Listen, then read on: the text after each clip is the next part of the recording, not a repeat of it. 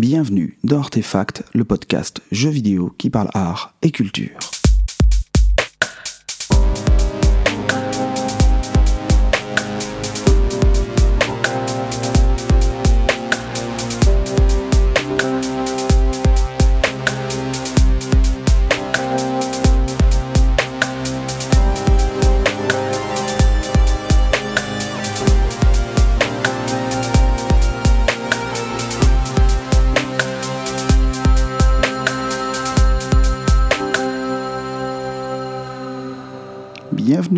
Et à tous dans ce sixième épisode d'Artefact. Derrière le micro, Guillaume pour vous servir, comme d'habitude. Euh, un épisode numéro 6 qui sera placé sous le signe de l'hiver pour deux raisons. La première, c'est que l'hiver a eu raison de ma voix, donc je m'excuse d'avance pour mon ton rocailleux. Euh, j'espère ne pas être trop désagréable à écouter. Et euh, placé sous le signe de l'hiver également parce que nous allons parler de la série Métro et de son univers post-apocalyptique euh, euh, dans, le, dans le froid glacial de Moscou. Donc voilà la thématique pour essayer de se, malheureusement de ne pas se réchauffer. Et euh, nous enchaînerons ensuite sur deux pixels. On revient à la formule classique après le long calendrier de, de janvier. Donc deux pixels qui seront pour le coup très contrastés. Je vous réserve la surprise pour la suite. Avant de démarrer, je souhaitais tout simplement encore une fois remercier celles et ceux qui me laissent des petits messages via Twitter ou via le, site www.artefactpodcast.com. Euh, je suis toujours très intéressé par vos retours, vos commentaires sur ce que je raconte, ce qui se passe dans l'épisode. Voilà, donc n'hésitez pas à revenir vers moi et à me laisser quelques commentaires, c'est toujours très plaisant. Voilà qui est fait pour le message de service. Nous allons donc sans plus attendre nous précipiter pour nous réfugier dans le métro moscovite grâce à la série Métro.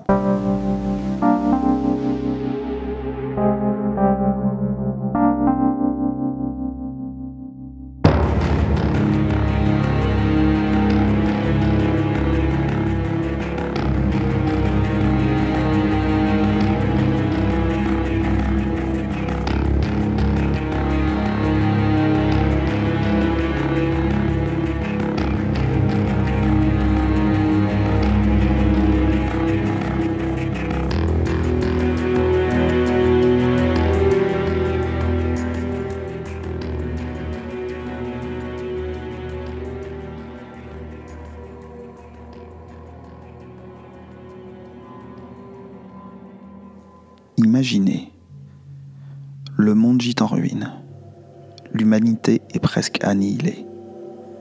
Les radiations rendent les décombres des mégalopoles inhabitables, et par-delà leurs limites, à en croire les oui-dire, s'étendent à l'infini des terres calcinées et de profondes forêts à la faune et à la flore mutée. Nul ne peut décrire ce qui s'y trouve avec certitude. La civilisation s'éteint la mémoire de la grandeur passée de l'humanité se part de fables pour devenir légende.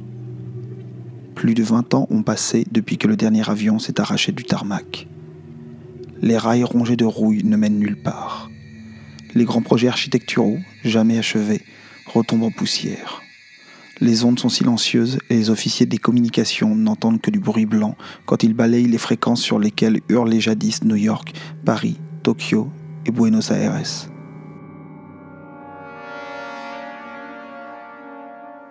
20 petites années seulement depuis que c'est arrivé, mais l'homme n'est plus le maître des lieux sur Terre. Des organismes engendrés par les radiations sont bien mieux adaptés que lui pour vivre dans ce nouvel environnement. L'ère de l'humanité s'achève. Ceux qui refusent ce postulat ne sont guère nombreux, quelques dizaines de milliers. Ils ne savent pas si d'autres, comme eux, ont survécu et se terrent dans le métropolitain moscovite, le plus grand abri anti-atomique jamais construit, le dernier refuge de l'humanité.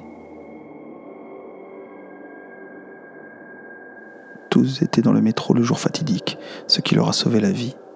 Désormais, des vantaux hermétiques les protègent des radiations et des monstres qui errent à la surface, et des filtres fatigués purifient leur eau et leur air. Des dynamos assemblés par des bricoleurs fournissent l'électricité. Dans les fermes souterraines, on cultive des champignons et on élève des porcs. Le pouvoir central s'est effondré depuis longtemps, et les stations sont devenues des micro-États. Les hommes s'y réunissent autour d'idées, de croyances ou plus prosaïquement de filtres à eau. C'est un monde sans lendemain. Nulle place ici pour les rêves, les projets et l'espoir. Les sentiments cèdent le pas aux instincts, dont le principal est celui de la survie. La survie à tout prix.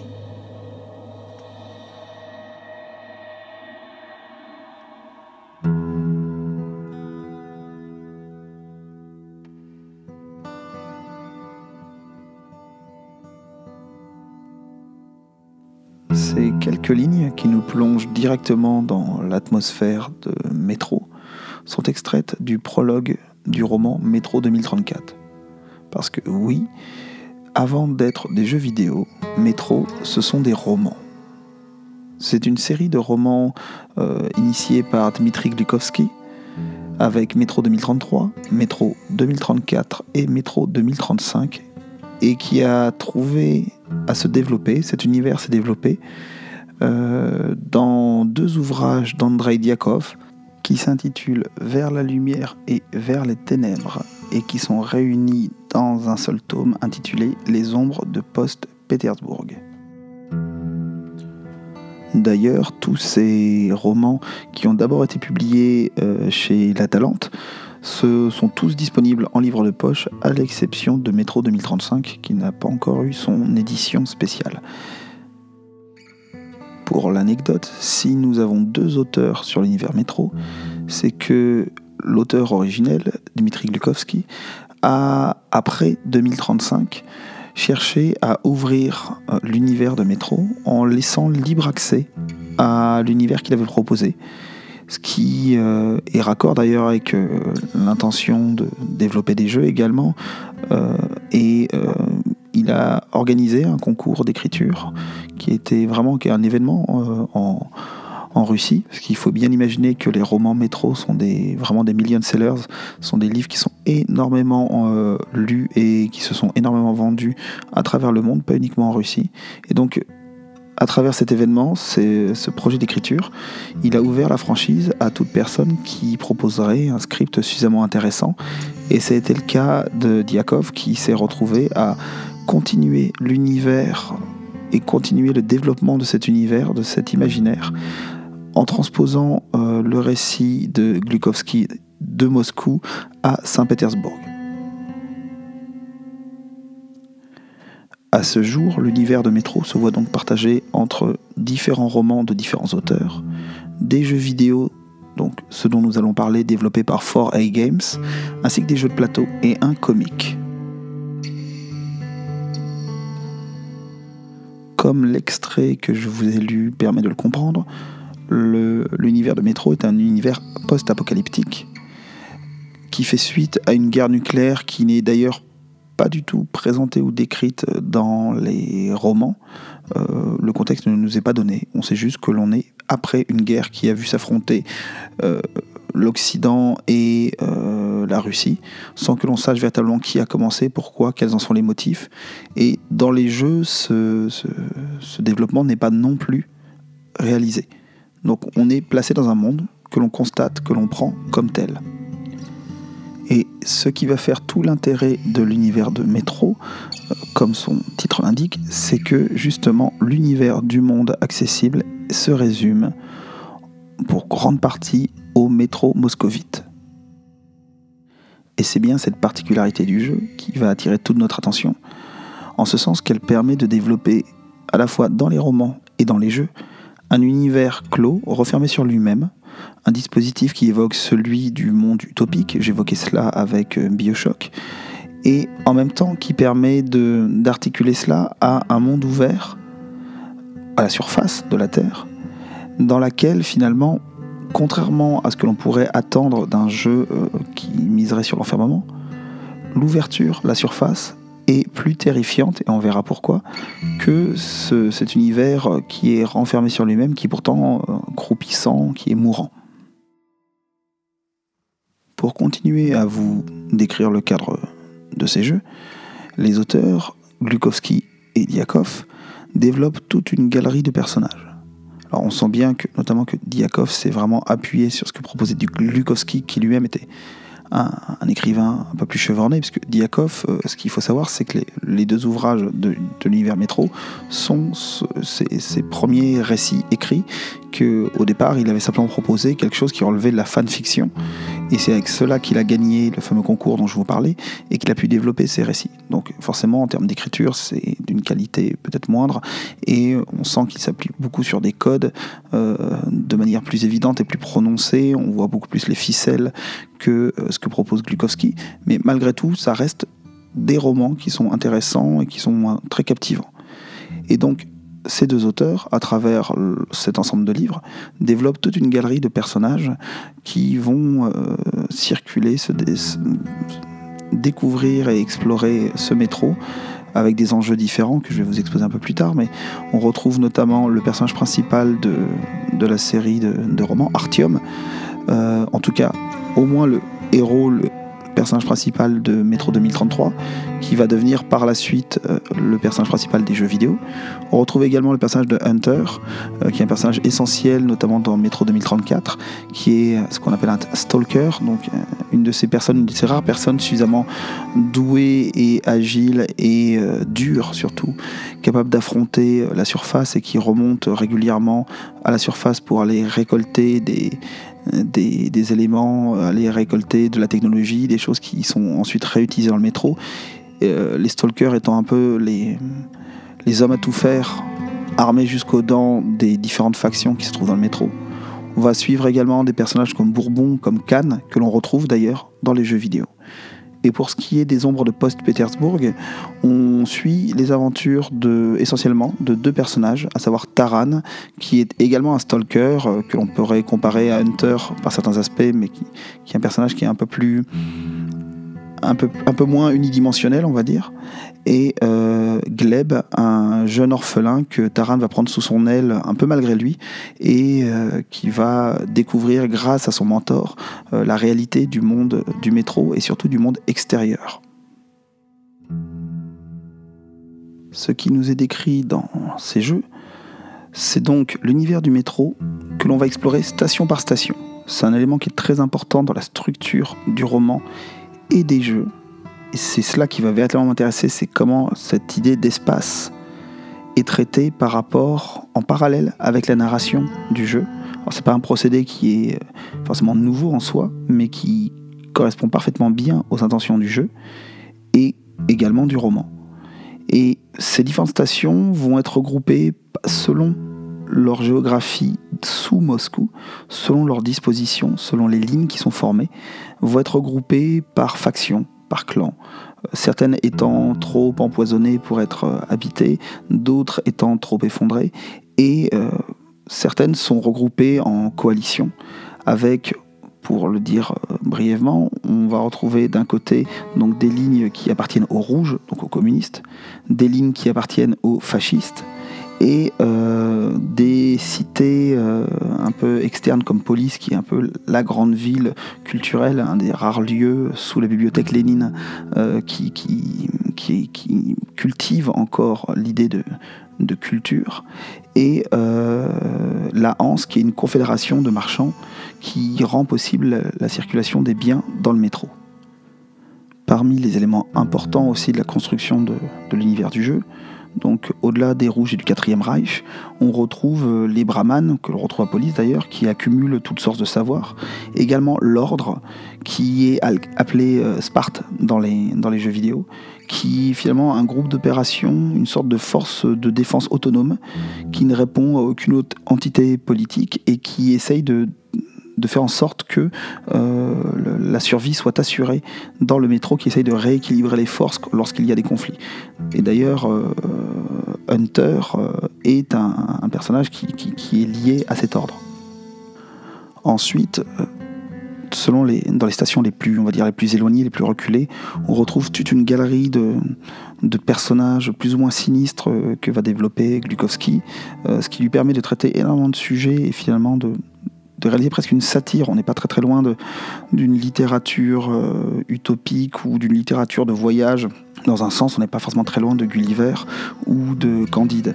Euh, et il va pouvoir développer toute une série de mini-sociétés qui lui permettent de porter des regards critiques de manière très intéressante. Des sectes, des évangélistes, des satanistes, des groupes de cannibales, des populations qui, ont, qui sont vraiment retournées à un état de nature complètement indigent. Cette multiplicité de factions, de groupes armés, de groupes politiques est également au cœur de la construction des, récits de Diakov. On retrouve également à Saint-Pétersbourg toute, cette organisation et toutes les tensions politiques qui en découlent. C'est donc dans cet ensemble de micro-sociétés organisées selon des, des intentions, des objectifs politiques euh, très distincts que va se déployer la narration et, euh, que vont s'étoffer les enjeux de métro. Ce qu'il faut voir, c'est que au-delà des enjeux politiques qui sont quand même très forts hein, dans les romans, et c'est notamment très sensible dans Métro 2035, où finalement il y a toute une part des romans euh, orientés vers euh, le surnaturel qui est assez fortement gommée. Ce qu'il faut voir, c'est que la tension majeure qui est créée dans l'univers de Métro est liée à la dangerosité de l'environnement on a véritablement un propos, on est dans un, comme on va le voir un tout petit peu plus tard, dans quelque chose qui est lié à la thématique de la catastrophe, et en l'occurrence la catastrophe nucléaire. On est euh, placé dans un environnement qui, à tout moment, rappelle à quel point il est dangereux et à quel point il est empoisonné. Et finalement, la pression la plus forte qui est exercée sur ce monde, au moins dans, tout cas dans ce qui est évoqué dans Métro 2033, émane de la surface irradiée et une surface qui va, comme d'ailleurs c'est sensible dans l'extrait que je vous ai lu, va engendrer des créatures monstrueuses, au premier rang desquelles se trouvent les sombres, des créatures télépathes qui mènent à la folie, voire à la mort, toute personne croisant leur route.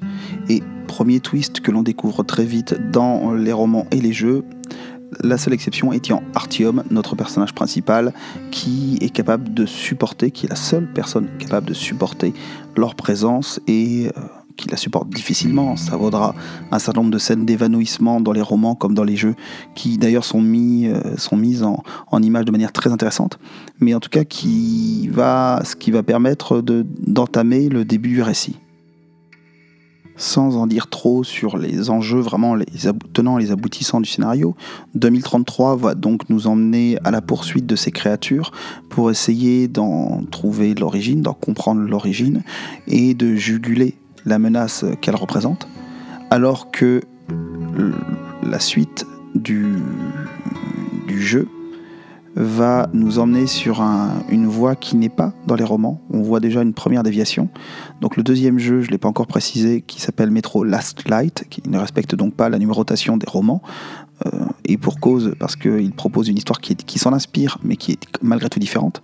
Dans Last Light, on va au contraire chercher à retrouver des liens avec, euh, avec ces créatures. Cette divergence permet de saisir un peu la, richesse du terrain qu'offre Metro, euh, qui cet univers qui va être tout de suite approprié par les développeurs de 4A Games de manière différente de ce que Glukowski a raconté, avec euh, une extension du récit de 2033 et euh, des propositions qui vont aller finalement dans des voies qui ne sont pas nécessairement explorées de la même manière que dans le roman, on retrouve par exemple une fréquence des créatures beaucoup plus élevée. Euh, on est plus dans le monstrueux avec les jeux qu'on ne l'est dans les romans, malgré des séquences assez saisissantes et des enjeux, comme je l'ai dit, liés au, sombre.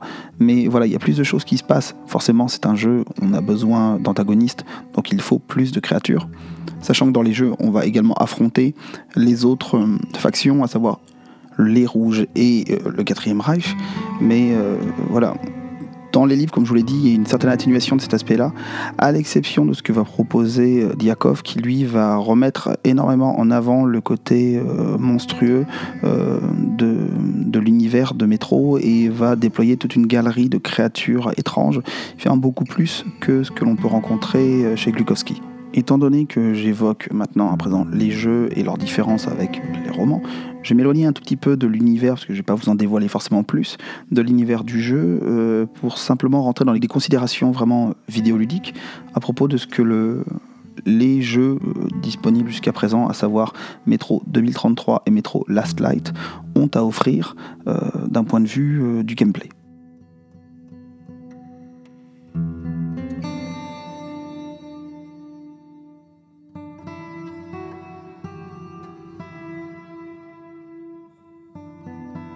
Avec un, univers aussi hostile que celui que j'ai commencé à, vous décrire, même si on n'est pas encore rentré dans les subtilités de ce qu'il a proposé. Euh, il faut bien imaginer que le gameplay est à l'avenant. C'est-à-dire que c'est un gameplay qui, à mes yeux, est vraiment basé sur ce qu'on pourrait appeler une, économie de la contrainte.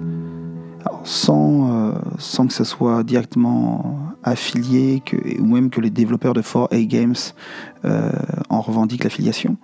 Les jeux métro empruntent euh, aux jeux de survie horrifique leurs règles de game design de base. C'est-à-dire qu'à l'instar euh, de jeux que j'ai déjà pu évoquer, hein, le système de jeu est, fondé vraiment sur les idées de carence et de privation. Donc, par le gameplay, en fait, il, faut expérimenter un, rapport de force déséquilibré qui se fait en la défaveur du joueur. Je l'ai déjà évoqué quand on a parlé de The Evil Within 2. C'est vraiment une notion qui est au cœur de, de la survie horrifique. Ces jeux, finalement, adhèrent très bien à la formule que qu'a posé euh, Bernard Perron à propos du survival horror, c'est que ces jeux restent centrés en grande partie sur la, mise en œuvre de l'action la plus fondamentale du médium vidéoludique, à savoir tuer pour survivre. Dans les romans d'ailleurs, c'est assez intéressant parce que ça se fait vraiment en écho, comme euh, dans le jeu, on démarre avec un personnage qui est finalement assez faible, dépourvu de force vitale, qui est très peu résistant, qui n'est pas habitué ni équipé pour se battre. Et c'est un point commun de la construction du récit, c'est qu'on va être sur un récit dans lequel le personnage va développer euh, au fur et à mesure du récit ses compétences. Là, on est dans une démarche qui est très vidéoludique et en même temps, c'est là où le, sans doute le, roman apporte quelque chose pour sortir simplement d'une construction qui serait celle d'un jeu de rôle. Il gagne aussi en difficulté et en trouble euh, je m'explique, c'est-à-dire qu'on rencontre dans le récit de plus en plus de, séquences où le personnage, confronté au sombre, euh, se retrouve démuni, se retrouve hanté, se retrouve presque possédé, et finalement le gain de puissance que va avoir le personnage est contrebalancé par des troubles euh, psychiques, et ça, ça, ça, s'articule très très bien dans le jeu, et ça permet d'éviter aussi une montée en puissance qui serait trop, trop évidente, trop, trop linéaire. Là-dessus se rajoute l'idée, à travers Métro 2033 et Métro Last Light, euh, que les ressources disponibles dans ce monde sont extrêmement rares et qu'il faut donc adopter une attitude presque de, de charognard, où il va s'agir de capturer, euh, de ramasser, de relever un maximum d'éléments dans les environnements sur les cadavres euh, que l'on laisse derrière soi, de manière à trouver ce qui est nécessaire pour survivre dans cet univers, à savoir des munitions, euh, des trousses de soins, mais également des filtres pour les masques à gaz. Donc là, on est vraiment dans une adéquation parfaite entre le cadre du récit et la proposition ludique, c'est-à-dire que cette notion de survie, elle est totalement, euh, adaptée à l'univers qui nous est décrit par Glukowski, un univers où la moindre balle est comptée, où d'ailleurs les munitions euh, deviennent la monnaie de cet univers-là. On paye en, en, balles, on paye en, munitions de Kalachnikov euh, quand on veut acheter des denrées, quand on veut acheter la nourriture. Et finalement, euh, ce rapport-là euh, à l'univers euh, était idéal pour un cadre vidéoludique. Et d'ailleurs, ça entraîne quelques motifs de réflexion dans le jeu, où quand on va vouloir acheter des éléments, par exemple se racheter des trousses de survie pour se soigner, on va devoir utiliser ses munitions. Donc il faut faire un choix entre son énergie, sa force vitale et ses capacités défensives. Donc il y a vraiment cet équilibre très précaire qui est mis en avant et qui est valorisé par le support vidéoludique lui-même. Toujours dans cette logique de, carence, euh, le, mode de, contact avec ce monde est un mode de contact tout à fait contrarié. Je m'explique. Alors, on a un jeu qui se joue, je ne l'ai pas encore précisé, à la première personne, et euh, on a effectivement un jeu qui pourrait donner l'impression d'être très accessible en termes de, vision. On est censé avoir une vision qui adhère à celle du personnage et du coup avoir une vue ouverte sur, cet univers. Sauf qu'en réalité, euh, Metro va jouer également une carte qui est propre au, jeu de, de, survie horrifique, c'est qu'il va nous plonger euh, directement dans l'obscurité des souterrains du métro. De fait, en nous plaçant dans des situations qui sont d'ailleurs très bien expliquées dans, les romans, des situations où on va devoir explorer à tâtons de, manière conjecturale l'espace, on se retrouve avec un regard qui, malgré son ouverture, malgré le dispositif de vision à la première personne, est absolument contrarié. Donc on a une limitation du, champ visuel euh, par le, recours à, l'obscurité euh, qui permet de générer bien évidemment un sentiment d'insécurité bah, qui est lié à la peur de l'anticipation et à l'émergence des antagonistes. C'est-à-dire qu'on se retrouve toujours à se méfier comme les personnages du roman, du moindre, euh, créature, du moindre élément qui viendrait sortir des décors, qui viendrait surgir, et c'est souvent le cas, de bouches d'aération, de portes de service, euh, voilà, de toutes les ouvertures qu'il peut y avoir dans les tunnels du métro et euh, dans les grands halls euh, que l'on est amené à traverser. Un des aspects intéressants de ce que propose le jeu, c'est que ce, rapport à l'obscurité qui permet les surgissements peut être également retourné par les joueurs et les joueuses de manière tactique en leur faveur c'est-à-dire qu'il est possible de réduire les sources de lumière, les ampoules électriques, les lampes à huile, les projecteurs, de manière à être celui qui va surprendre. Donc ça c'est intéressant et c'est là où on voit qu'on n'est pas complètement dans un jeu de survie horrifique euh, standard et qu'on est dans un jeu qui est quand même malgré tout un jeu d'action. C'est qu'il y a toute cette dimension tactique qui est rendue possible par, euh, par la mise en scène, les éléments de mise en scène du jeu malgré tout, euh, encore une fois, cette notion de regard contraint est quand même poussée à l'extrême parce que quand on va vouloir euh, développer sa vision dans le noir, notamment avec des lunettes de, vision nocturne, eh bien on se retrouve avec une vision qui est quand même dégradée, qui est, euh, transformée de manière à, voilà avec des filtres de couleurs, des filtres monochromes verts comme on peut l'imaginer sur des, dispositifs de vision nocturne. Euh, et finalement, on y voit mieux, mais on n'y voit pas de manière plus euh, limpide. La, clarté de la lecture que l'on va effectuer de l'espace qui nous environne n'est pas forcément incroyablement décuplée.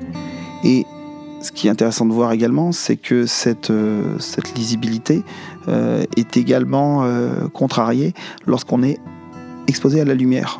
C'est un élément qui est, qui est d'ailleurs, encore une fois, très présent dans les ouvrages.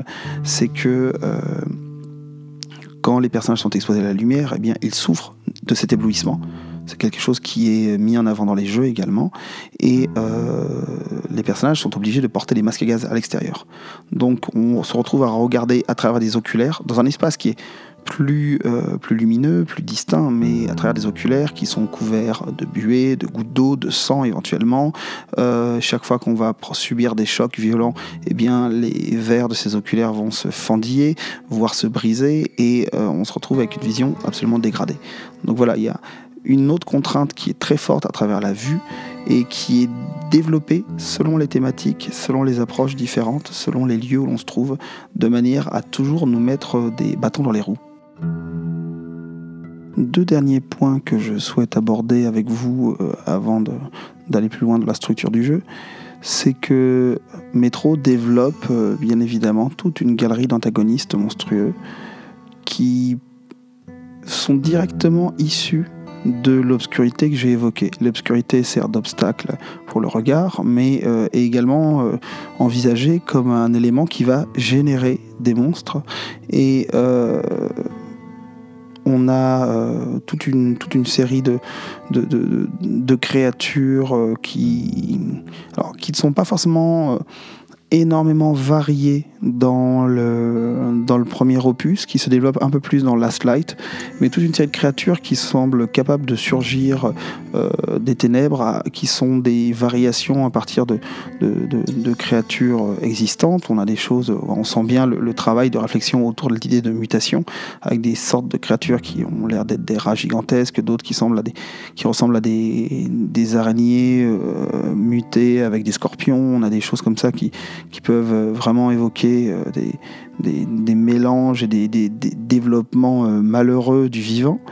Et euh, dans l'ensemble, on a des créatures qui vont essentiellement être extrêmement actives et permettent les fameux surgissements dont je vous parlais, à l'exception peut-être de la, biomasse qui, que l'on rencontre, une sorte de, de, comment dire, de masse informe, vivante, qui envahit euh, un des espaces de jeu, le bunker D6, ou euh, des, euh, des, démons volants, alors qui sont rapides mais qui imposent une sorte de une approche plus tactique où on va devoir suivre leur déplacement euh, avec des trajectoires qui sont plus irrégulières.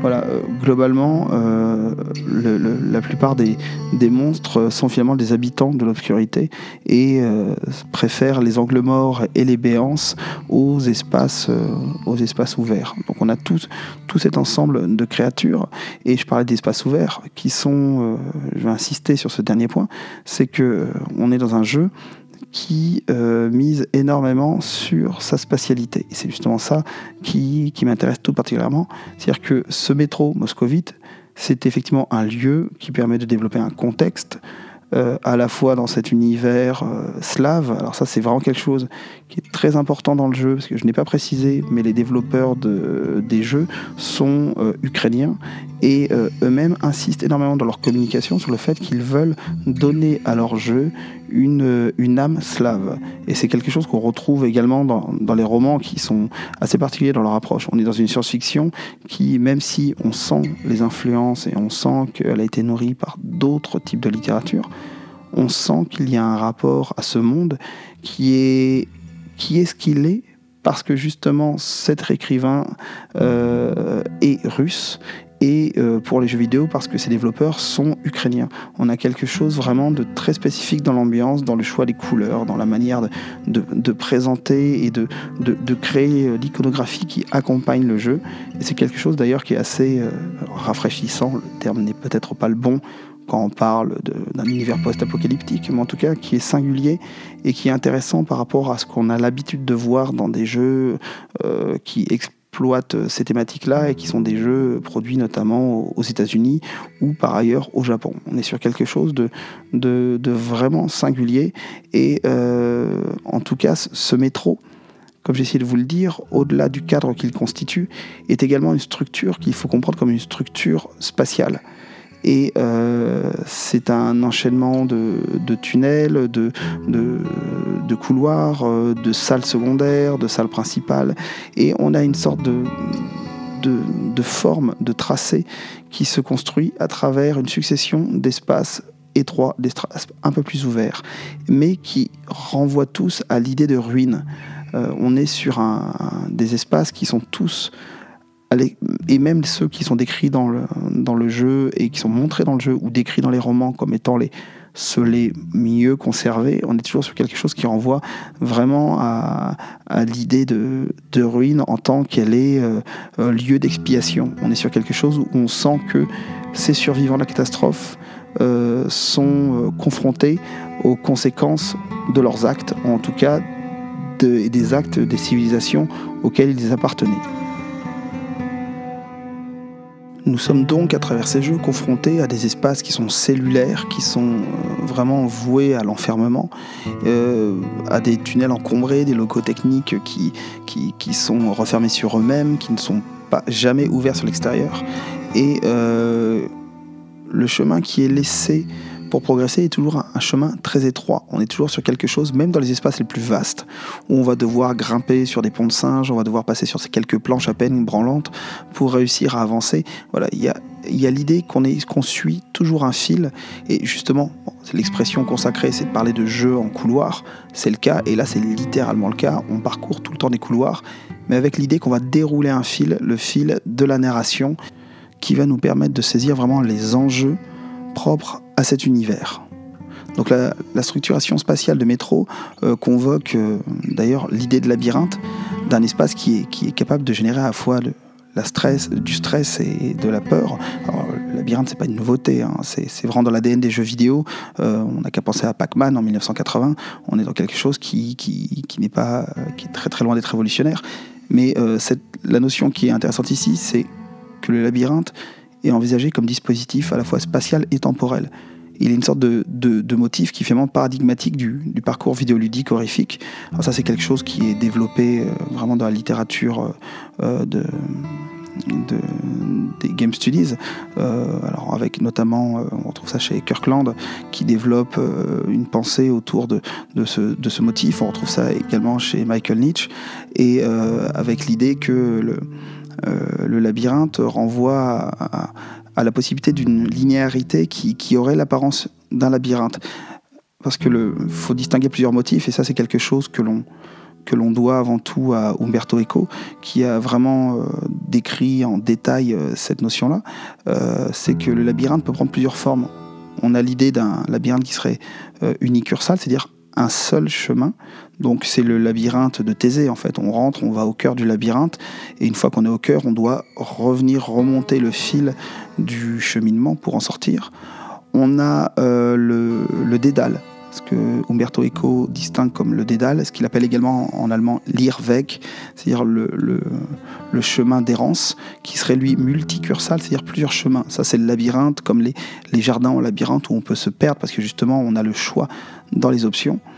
Et euh, il distingue également l'idée d'un labyrinthe qui serait à penser comme un réseau, euh, un rhizome, c'est-à-dire qui se développe euh, en trois dimensions. Donc pas simplement selon un plan complexe où l'on peut se perdre, mais un plan qui serait développé en trois dimensions avec un dessus, un dessous.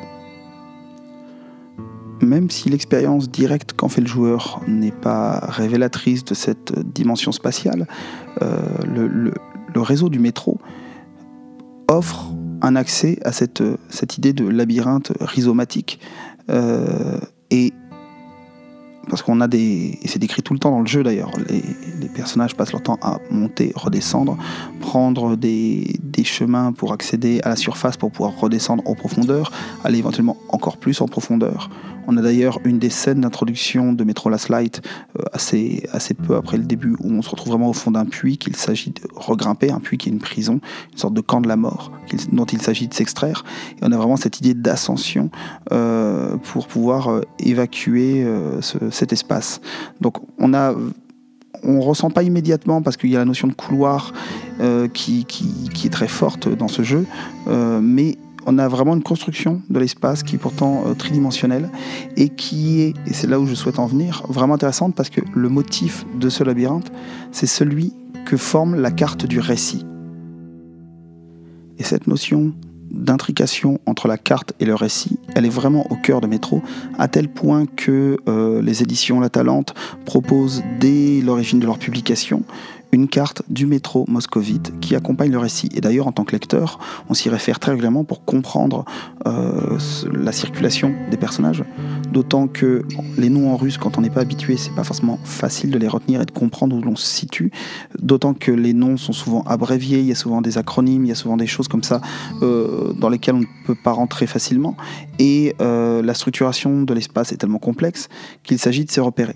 Donc les éditions La Talente ont eu l'excellente idée de proposer cette carte qui est reprise d'ailleurs dans les éditions de poche et si j'ai bien suivi qui est reprise même d'un point de vue international dans les publications, dans les éditions euh, en langue étrangère.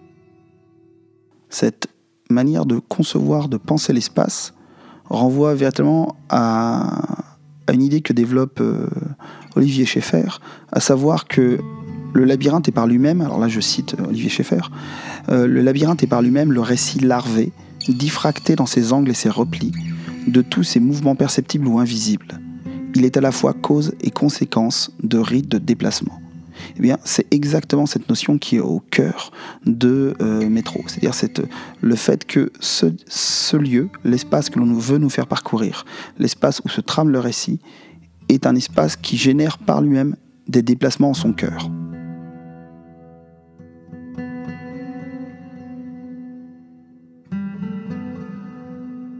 Le récit des romans ainsi que des jeux va trouver un dynamisme pour inciter à aller dans ces espaces, à circuler dans ces lieux, qui finalement est plus du ressort de la catastrophe que de l'apocalypse. Alors certes, la thématique qui est développée par cet univers, c'est une thématique euh, qu'on peut qualifier de post-apocalyptique. Au sens où, euh, alors là, il y a toute une littérature autour de ça euh, au niveau de la notion d'apocalypse, euh, que ce soit dans la science-fiction ou malheureusement dans des, dans des pensées plus, plus ancrées dans le réel, comme celle de Gunther Anders. Et on peut se projeter à travers l'idée que dans cet univers-là, et là je, je, renvoie à Gunther Anders, l'homme n'est plus, plus un être historique, mais un simple et pitoyable résidu c'est-à-dire comme, une nature contaminée dans une nature contaminée. Là, je reprends l'expression de Gunther Anders. Donc, effectivement, l'homme est presque un agent pathogène dans l'univers de Moscou, euh, dans un monde qui est lui-même complètement, euh, complètement détruit, ruiné, empoisonné. Et, euh, mais si on veut faire un tout petit peu d'étymologie, le terme d'apocalypse renvoie à l'idée de dévoilement et finalement permet une vision eschatologique qui, permet de d'ouvrir vers une pensée de l'au-delà, une pensée d'un avenir. Euh, il y a quand même, malgré tout, étymologiquement, dans l'idée d'apocalypse, une idée de salut et de rédemption. Et c'est absolument pas ce qui est offert ici aux personnages et aux personnes qui vivent dans le monde de métro. Il n'y a finalement aucune possibilité de délivrance dans cet apocalypse. Au contraire, tout relève de la condamnation.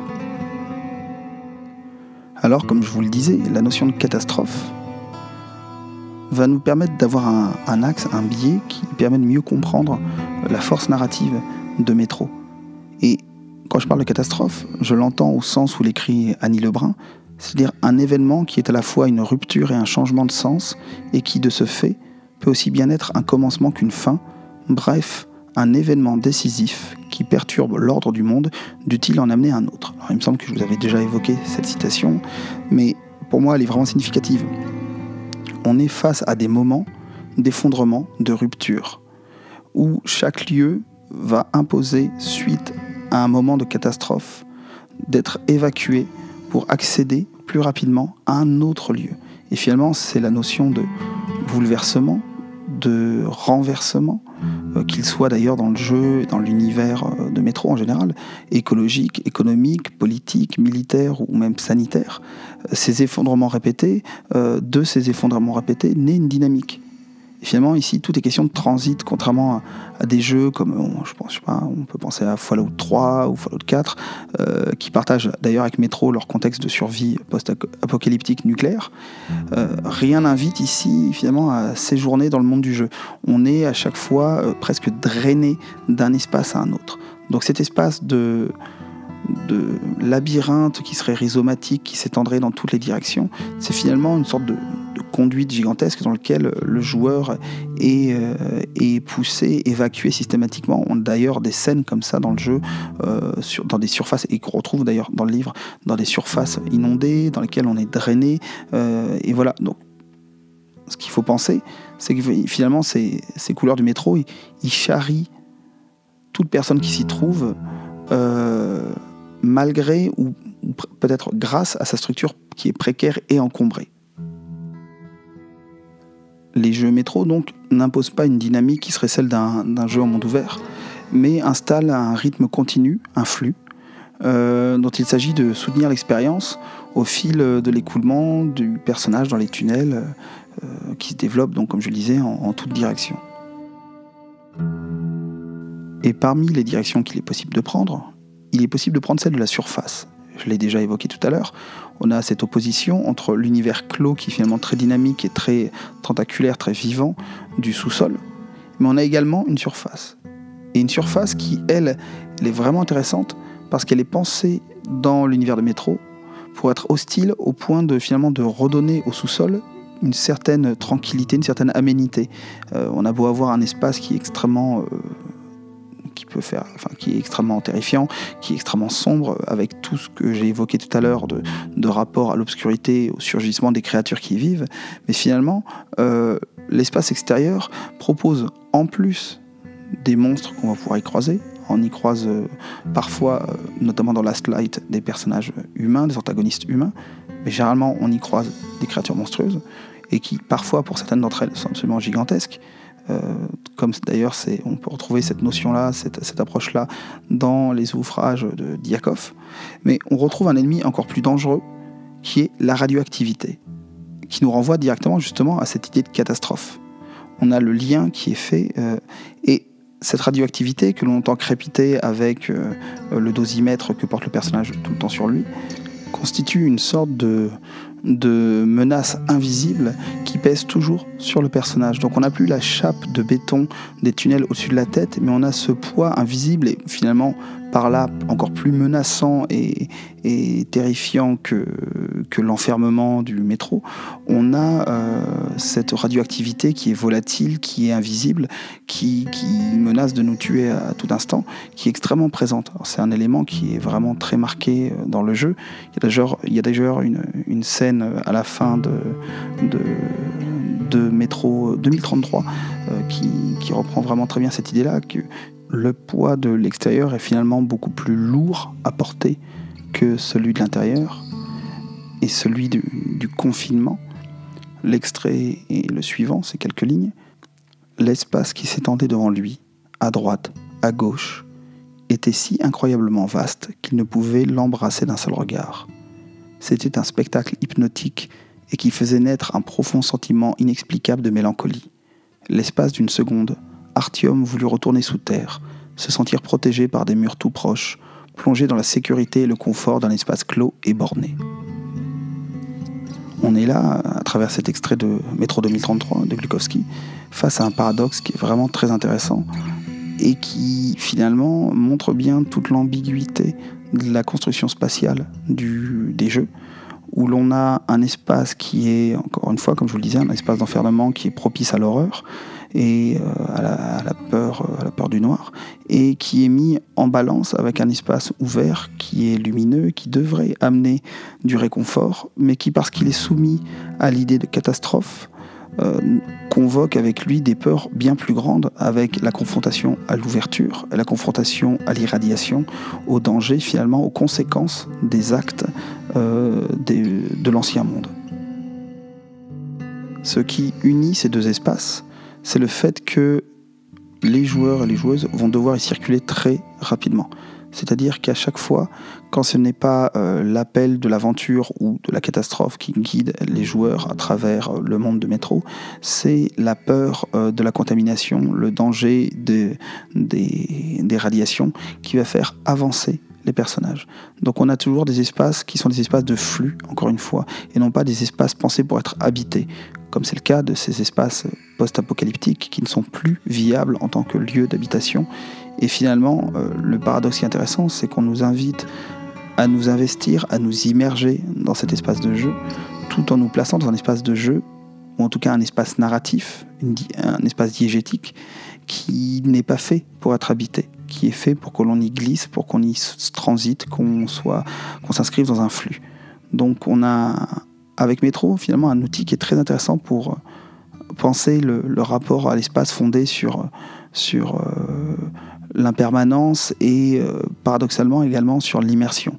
On a ce, rapport très particulier entre un espace qui cherche tout le temps à dérouler son récit à travers le glissement dans le flux des tunnels et euh, qui cherche à nous faire saisir les spécificités, les caractéristiques de ce monde, à la fois de ce monde euh, du métro, mais ce monde au sens général euh, post-apocalyptique, et qui en même temps nous empêche tout le temps de rester là où nous sommes et nous pousse à évacuer vers un lieu qui possiblement pourrait être plus sûr avec Metro, donc cet, ensemble de jeux qui conjugue à la fois euh, Metro 2033 et Metro Last Light, que l'on retrouve d'ailleurs, je le précise, dans une édition euh, euh, plus actuelle sur les, consoles et les PCs actuels sous le nom Metro Redux.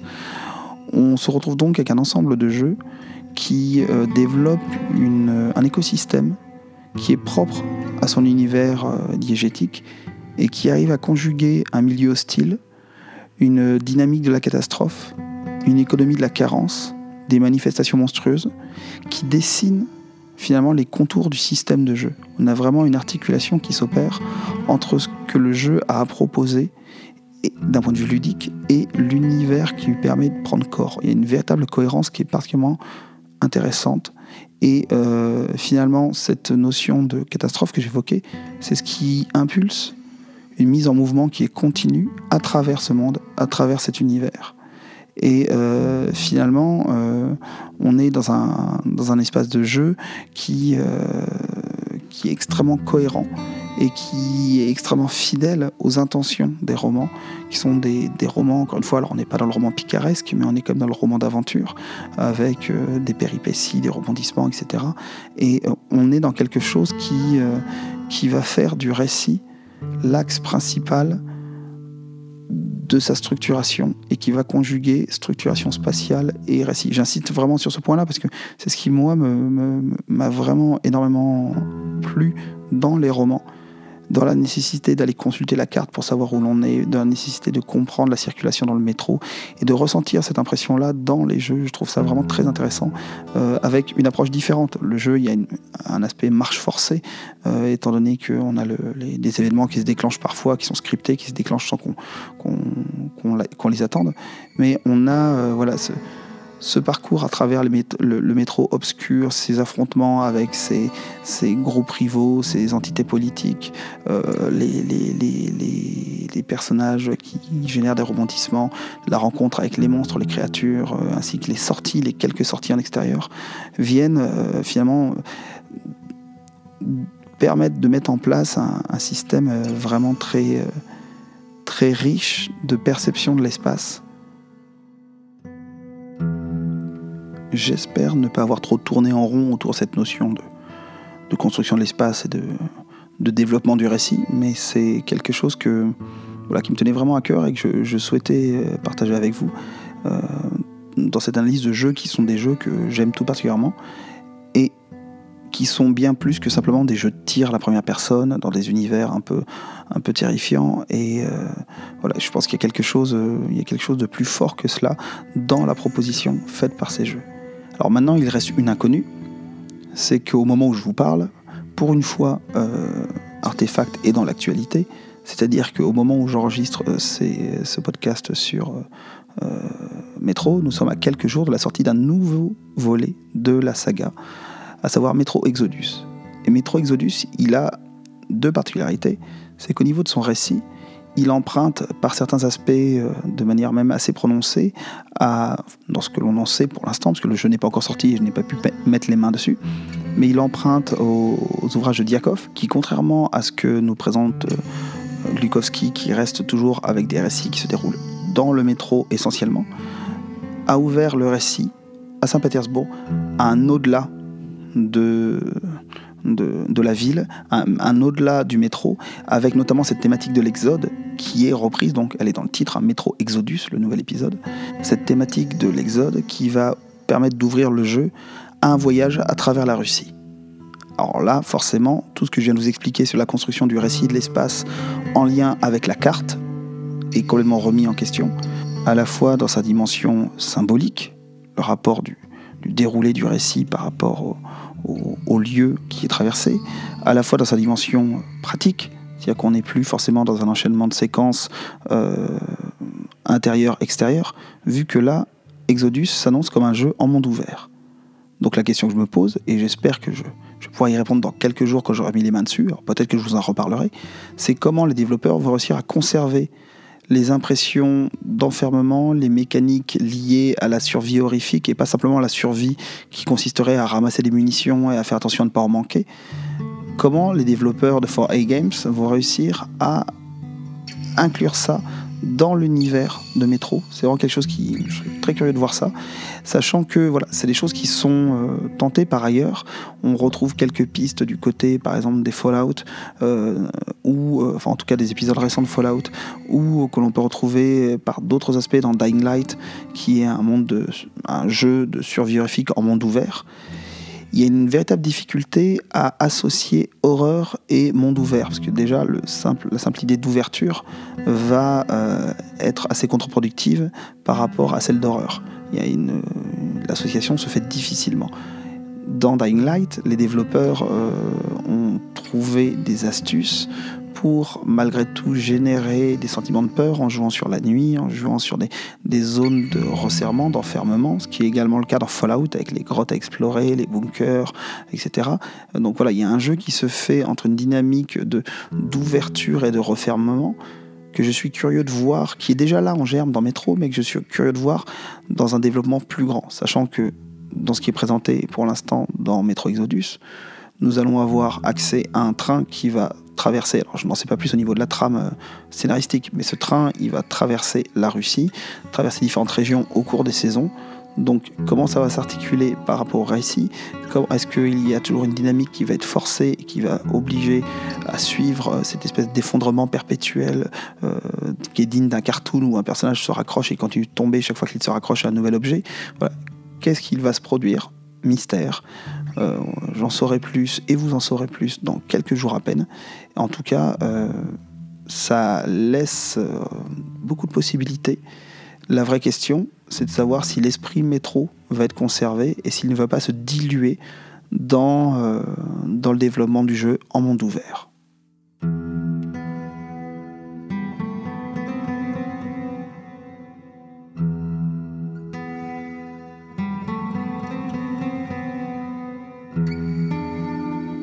Conclusion de ce podcast, je vais donc, comme d'habitude, vous livrer une petite bibliographie sélective de ce que j'ai évoqué pendant mes explications.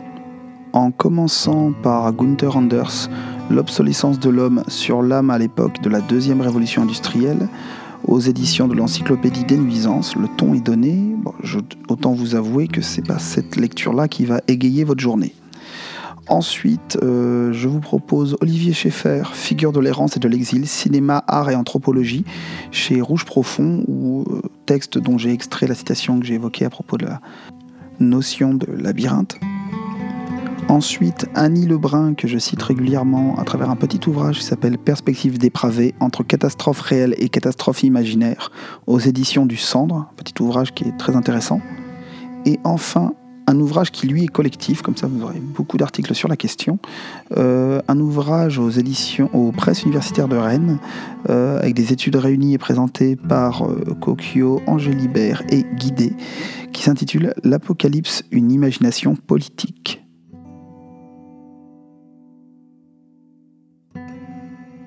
Comme d'habitude, je vous remettrai euh, toutes les références dans la description euh, du podcast et dans le billet de blog qui accompagne le podcast sur le site www.artefactpodcast.com.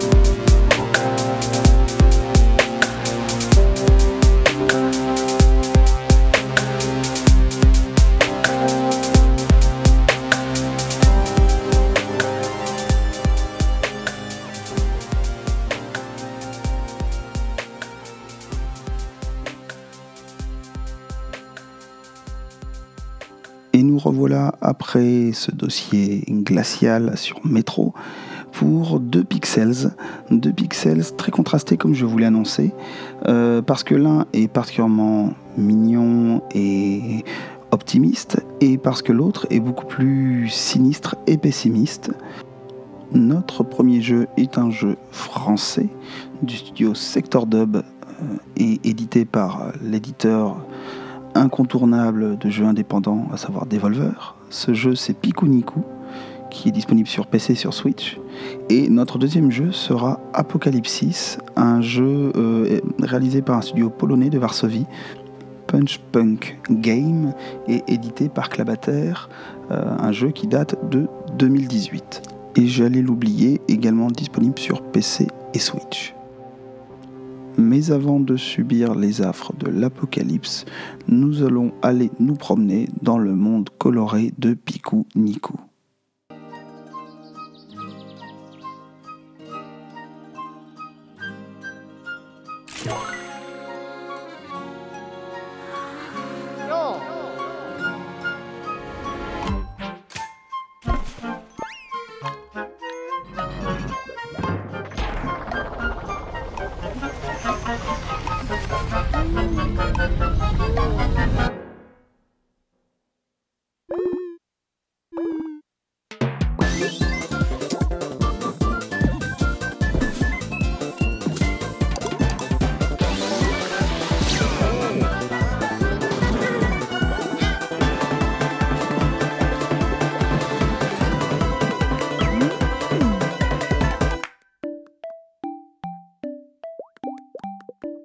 Ces quelques notes que vous venez d'entendre sont extraites du trailer de Piconico et vous placent déjà dans l'ambiance et l'atmosphère du jeu avec sa musique bondissante, ses bruitages euh, absolument euh, drôlatiques. Et euh, ce que vous allez voir quand vous allez lancer Piconico, c'est un jeu qui est assez déconcertant par son aspect.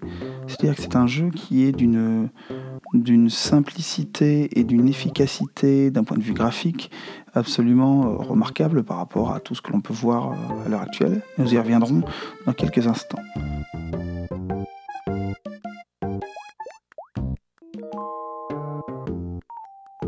Pour faire bref, Piconicu, c'est l'histoire d'un petit personnage qui se retrouve confronté à tout un univers qu'il découvre en même temps que nous un univers dans lequel se trouvent des villageois, se trouve une ville, se trouve euh, une forêt avec ses habitants, et un univers qui est en proie à un risque absolument terrible parce que oui, dans Piconicu, malgré les apparences, il y a des enjeux, des enjeux absolument terribles vu que nous sommes dans une sorte de dystopie mignonne dans laquelle euh, une méga corporation, Sunshine, s'empresse de récupérer les, tous les biens de ses habitants, du village, de la forêt, etc., euh, pour, euh, en échange d'argent gratuit. Alors déjà, ça sent un peu l'arnaque. Et effectivement, c'est le cas. C'est le scénario que va nous dérouler le jeu. Avec, dans cet univers euh, absolument charmant, on retrouve quand même des thématiques qui, l'air de rien, ont un sens, essaient de nous raconter quelque chose, finalement de, de, un peu plus intéressant et nouveau que la princesse est dans un autre château mais euh, ça reste euh, encore une fois euh, un élément presque de façade. Ce qui va être très intéressant dans Piconico, ce sont des dialogues qui globalement sont assez absurdes, sont drôles par leur simplicité et leur côté vraiment crétin par moments, le côté crétin des personnages, mais qui est extrêmement bien mené, d'autant que comme c'est un jeu qui est à l'origine un jeu français, les dialogues en français sont particulièrement bien écrits forcément. Le monde de Piconico donc est un monde qui est divisé en zones comme je l'évoquais tout à l'heure, à savoir euh, les champs, le village, euh, la, forêt, etc. Mais ce sont, faut bien imaginer que ce sont des zones qui sont assez restreintes, assez petites. Hein. L'univers du jeu, il faut pas s'attendre à, un jeu en monde ouvert absolument gigantesque. Hein. C'est pas Red Dead Redemption. On est face à un jeu qui propose des zones toutes petites que l'on peut parcourir très vite. D'ailleurs, le jeu se termine lui-même en 2-3 heures, pas beaucoup plus, selon le temps que vous prenez pour trouver tous les bonus qui sont cachés dans l'espace du jeu. C'est d'ailleurs une des qualités du jeu, euh, au-delà de ce qu'il raconte et de son gameplay, c'est que c'est un jeu qui est mesuré dans ses ambitions. C'est quelque chose que j'ai déjà évoqué dans d'autres podcasts hein, et que, en tout cas pour ma part, j'apprécie vraiment. Quand un jeu sait mesurer son ambition, sait rester dans un cadre qu'il s'est fixé sans se déborder lui-même en proposant trop de choses et en n'y arrivant pas. Donc là, Picunico, on a quelque chose de très concentré, très mesuré et qui fonctionne euh, très bien pour lui-même.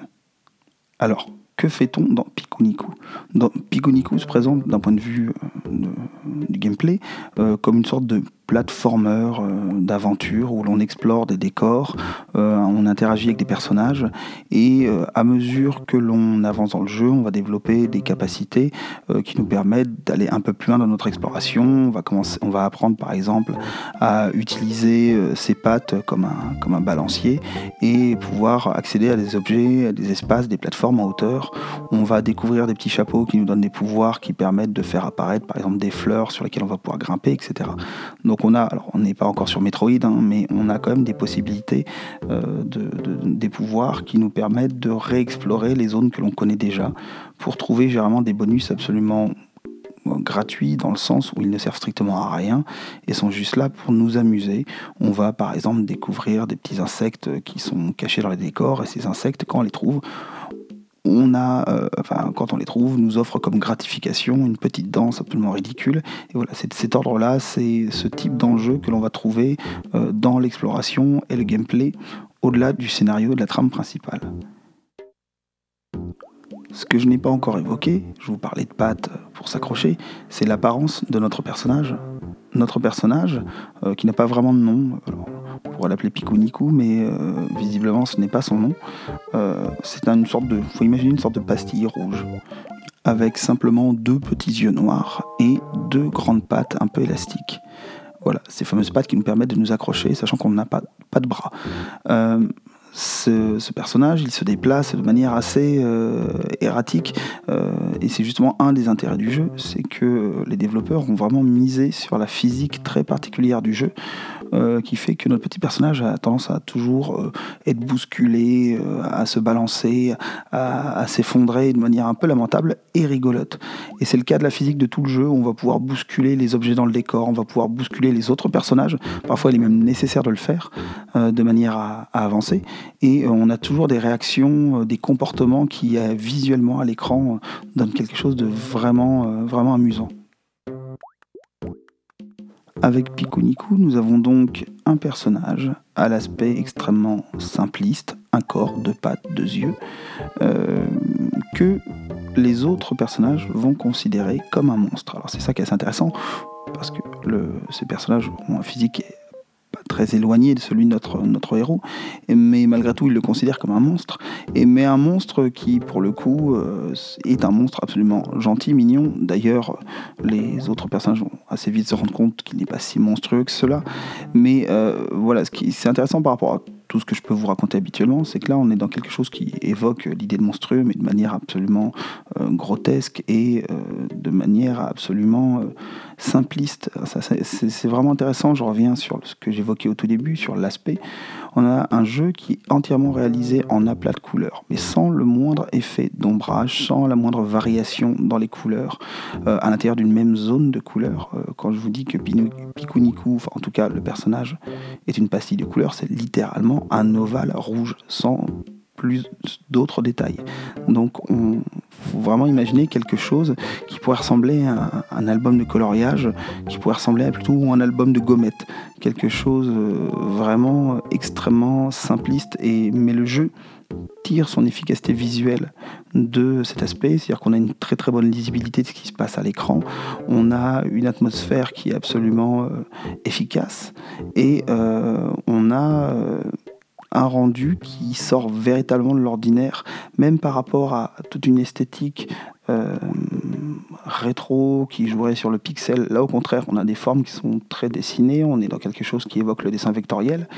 Et malgré tout, il y a un travail qui a été réalisé, notamment dans les animations, qui fait que euh, on n'a pas l'impression d'être face à un jeu flash, quelque chose qui serait un peu, misérable en termes de, qualité graphique et de, représentation. On est face à quelque chose qui, euh, qui fonctionne vraiment très bien. Donc voilà, on a, on a un jeu plein de qualités en termes d'ambiance, en termes de représentation graphique et d'ailleurs, tout cela collabore vraiment ensemble. On a vraiment euh, une alchimie qui est très efficace entre euh, les choix de représentation qui sont faits, l'histoire qui est racontée, et comme vous pouvez l'entendre derrière ma voix, les musiques qui sont proposées. Là, ce que vous entendez, c'est la musique du menu du jeu. Et vous voyez que euh, ces musiques, cette musique que vous entendez est très représentative de ce que le jeu a à proposer dans son ensemble. Euh, vous avez plusieurs compositeurs, je n'ai pas les noms sous les yeux, mais plusieurs compositeurs qui ont travaillé à cette musique. Et à chaque fois, nous avons des musiques qui sont absolument dansantes, rigolotes, un peu idiotes, avec des sons, euh, vous l'entendez, des sons de gouttes, des sons euh, vraiment très, très ludiques. Donc tout l'enrobage, mais tout le cœur de ce qui est présenté dans le jeu est fait de cette manière-là, sans jamais forcer. On n'est pas sur un jeu qui, cherche à vous vendre absolument. Regardez, poète poète, on est drôle. On est sur quelque chose qui est beaucoup plus subtil que ça dans son idiotie et avec finalement un humour euh, euh, totalement en décalage et totalement en légèreté dans tous les sens du terme. Donc voilà, Pikuniku, c'est une expérience qui est vraiment plaisante. En plus, c'est un jeu qui est à petit prix euh, dès sa sortie. Donc euh, autant, se faire plaisir. Si vous avez 2-3 heures à tuer euh, et si vous voulez vous divertir, vous avez tout cet univers qui, vous appelle. Sachant que au-delà de, du jeu solo, vous avez tout un ensemble de niveaux qui peuvent se jouer à deux. Donc voilà, vous, avez, vous pouvez prolonger l'expérience à travers d'autres petits niveaux pour bien découvrir ce jeu. Et une fois que vous avez terminé, le jeu ne s'arrête pas complètement, euh, parce qu'il vous laisse, comme tout bon Metroidvania, il vous laisse revenir dans le jeu pour euh, continuer de fouiller les zones que vous n'auriez pas encore eu le temps d'explorer. Donc finalement, En grattant un peu dans tous les sens, on peut même prolonger la vie de ce jeu et simplement s'y promener pour s'amuser avec tout ce qui se passe à l'intérieur.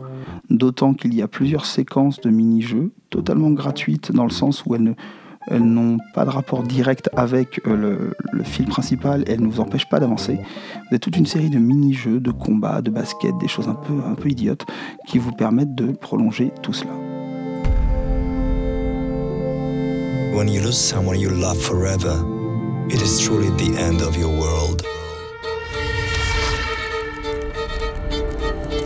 Once the stars shone on the night sky, The black waters rose, and death crept through the land. But Harry paid them no mind, for he knew what he had to do. The journey to save his beloved would be perilous and long. He'd have to brave the desert and the sea, the pestilence and the fiery depths of the nation itself.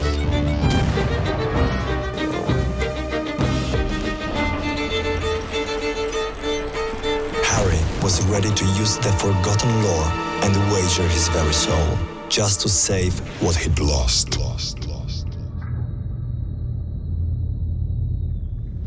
Comme vous pouvez l'entendre, nous avons changé d'ambiance et nous sommes assez loin à présent de Pikuniku. Alors assez loin, oui et non. Vous verrez qu'il y a quand même un, point commun à ces deux jeux, malgré les apparences.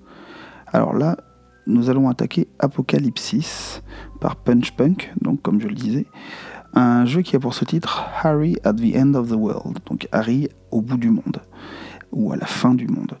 Euh, Apocalypsis, c'est un jeu qui est également un jeu, et c'est là que j'évoquais le point commun, qui est un jeu en deux dimensions, qui joue sur son aspect graphique. Pikuniku nous renvoyait vers des espaces en, en, en aplat extrêmement simplifié. Et pour sa part, euh, Apocalypsis fait le choix d'une direction artistique vraiment singulière, euh, très graphique, au sens où on est face à véritablement des dessins animés. Alors non pas au sens d'animé euh, simple, mais on est face à des images qui évoquent, et à dessin parce que les, les, les développeurs s'en revendiquent, qui évoquent des gravures anciennes qui seraient mises en mouvement. Alors, je vais reparler de ça un tout petit peu plus tard, mais pour l'instant, je vais vous expliquer ce qu'est Apocalypsis. Apocalypsis, c'est un, jeu qui nous raconte l'histoire de Harry, donc Harry, qui euh, euh, va euh, aller essayer de retrouver, de faire tout ce qu'il faudra, de se sacrifier pour retrouver sa bien-aimée qui est morte. et avec quelque chose qui renvoie plus à l'idée de descente aux enfers, donc la fameuse catabase dont je vous rabats les oreilles régulièrement, beaucoup plus que d'apocalypse finalement. Le titre euh, du jeu n'est pas forcément éloquent. Euh, on est beaucoup plus, alors on est dans un contexte qui, est très apocalyptique dans le sens où on est dans un monde qui a l'air d'être complètement dévasté, mais finalement l'aventure que, va vivre notre personnage est beaucoup plus une descente aux enfers. Euh, on est sur quelque chose qui, qui, ferait beaucoup plus penser à Orphée qu'à une fin du monde. Notre personnage va donc devoir, euh, écran après écran, résoudre des énigmes pour avancer dans l'histoire et se confronter à des espaces hostiles, des personnages hostiles, pour aller euh, finalement réussir à rejoindre, ou non d'ailleurs, vous le verrez, euh, sa, sa dulcinée. Sur le plan du gameplay, alors comment s'opère cette aventure Comment, s'opère ce déplacement Eh bien, euh, Apocalypsis est un jeu en point and click, en pointé cliqué, euh, qui nous demande à chaque écran de résoudre des, des énigmes. Euh, alors il faut commencer par observer très précisément les objets qui se trouvent à l'écran, les ramasser, essayer de comprendre les interactions possibles. Voilà, on est sur quelque chose qui est extrêmement classique. Alors je ne suis pas du tout un expert du genre, hein, je n'ai pas euh, pas une culture absolument euh, extensive en la matière, très très loin de là. J'ai joué assez peu de point and click, mais euh, ce que j'ai vu m'a quand même semblé assez classique. on est face à des puzzles qui, voilà, c'est les puzzles ne sont pas absolument invraisemblables. On n'est pas sur Monkey Island avec des, choses complètement insensées. Et on est sur des choses beaucoup plus qui peuvent pas être rationnelles. Le problème et on en reparlera plus tard, c'est qu'avec le parti pris graphique du jeu, eh bien, euh, parfois on ramasse des objets sans vraiment être capable de les identifier. Au au-delà de ça, le jeu reste très plaisant. Euh, d'ailleurs, les fonctionnalités pour euh, euh, naviguer entre la partie déplacement du personnage et la partie pointer-cliquer est plutôt bien pensée. Très simple, hein, il y a très peu de commandes dans le jeu différentes.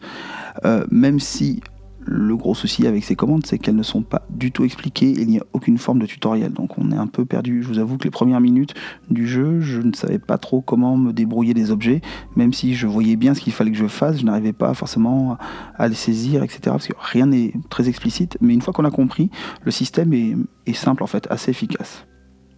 Dernier point euh, intéressant que je voulais soulever avec vous euh, à propos du jeu, c'est que euh, je vous ai dit au début qu'on jouait dans Apocalypse le personnage de Harry, dans cet épisode de Harry at the End of the World.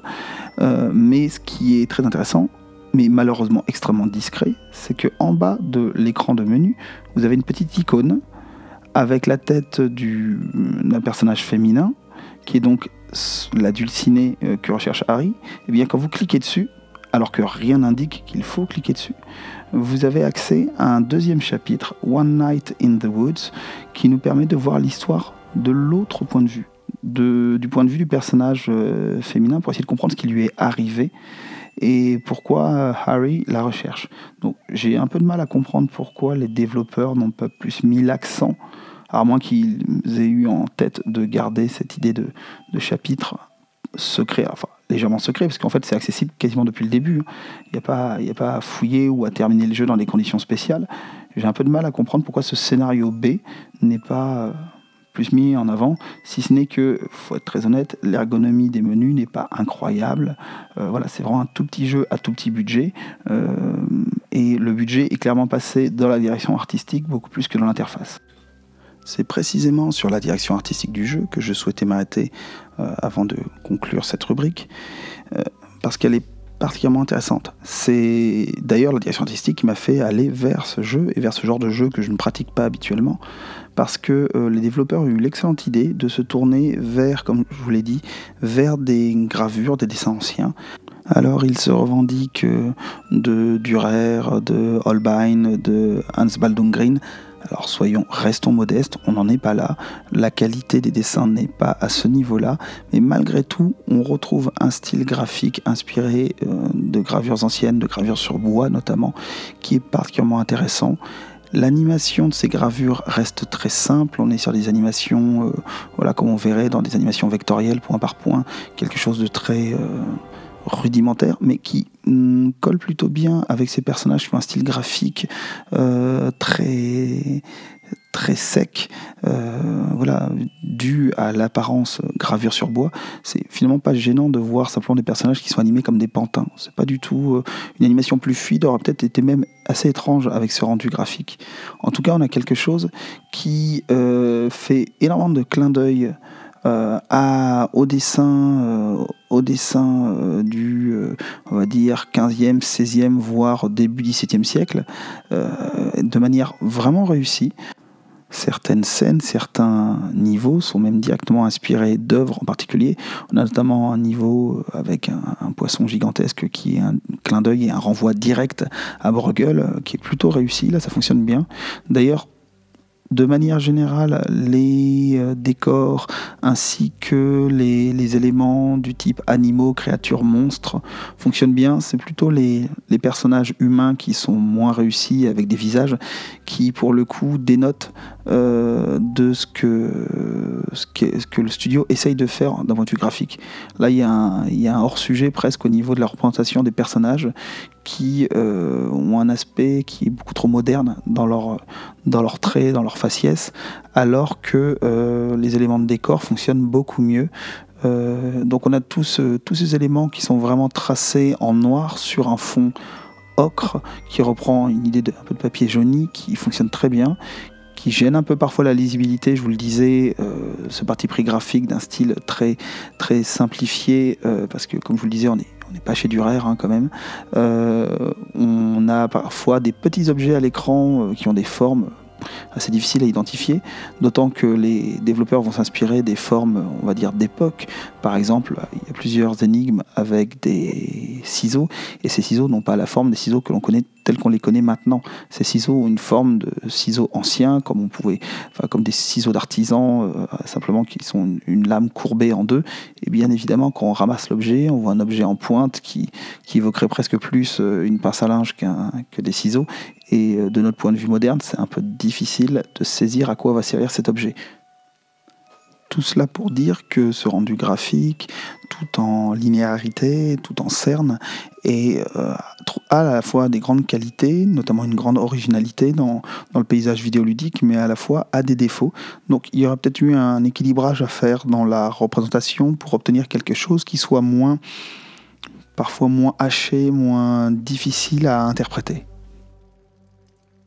Quoi qu'il en soit, moi je ne peux que saluer l'ambition du studio qui a cherché à obtenir une patte graphique qui sort de l'ordinaire et qui allait vers quelque chose qui pourrait évoquer, le médiéval fantastique sans passer par euh, la case euh, heroic fantasy ou la case vraiment moderne, cette vision moderne de ce type d'univers, mais en convoquant une imagerie beaucoup plus ancienne. Certaines représentations, d'ailleurs, euh, convoquent beaucoup plus euh, les enluminures médiévales, euh, certains monstres notamment qui sont représentés, beaucoup plus que des choses qui viendraient de la Renaissance germanique. Voilà. Il y a à mon avis une méprise un peu sur les sources qui ont permis de développer l'esthétique du jeu, mais voilà, malgré tout, c'est vraiment à saluer, et le jeu est tout à fait sympathique, encore une fois, comme Pikuniku, un jeu assez court, hein, vous en faites le tour assez rapidement si vous ne bloquez pas sur les énigmes, mais il vaut vraiment le coup d'œil. D'autant qu'il est à un petit prix, donc ça vaut vraiment pas la peine de se priver. Moi, je vous conseille vivement au moins d'aller euh, d'aller voir à quoi ressemble Apocalypsis.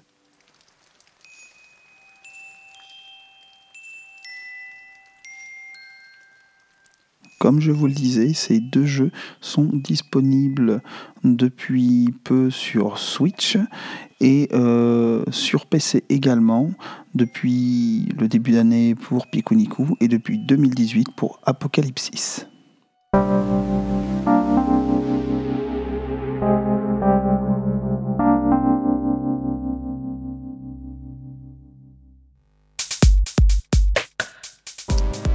Nous voilà donc arrivés au terme de ce sixième épisode d'Artefact. Comme d'habitude, je vous remercie pour votre écoute et comme d'habitude, je vous enjoins à m'écrire, à m'envoyer des messages si vous le souhaitez pour me faire part de ce que vous avez pensé de cet épisode ainsi que des épisodes précédents. Et je vous dis euh, au 15 du mois prochain pour un nouvel épisode sur toute autre chose. D'ici là, portez-vous bien et à très bientôt.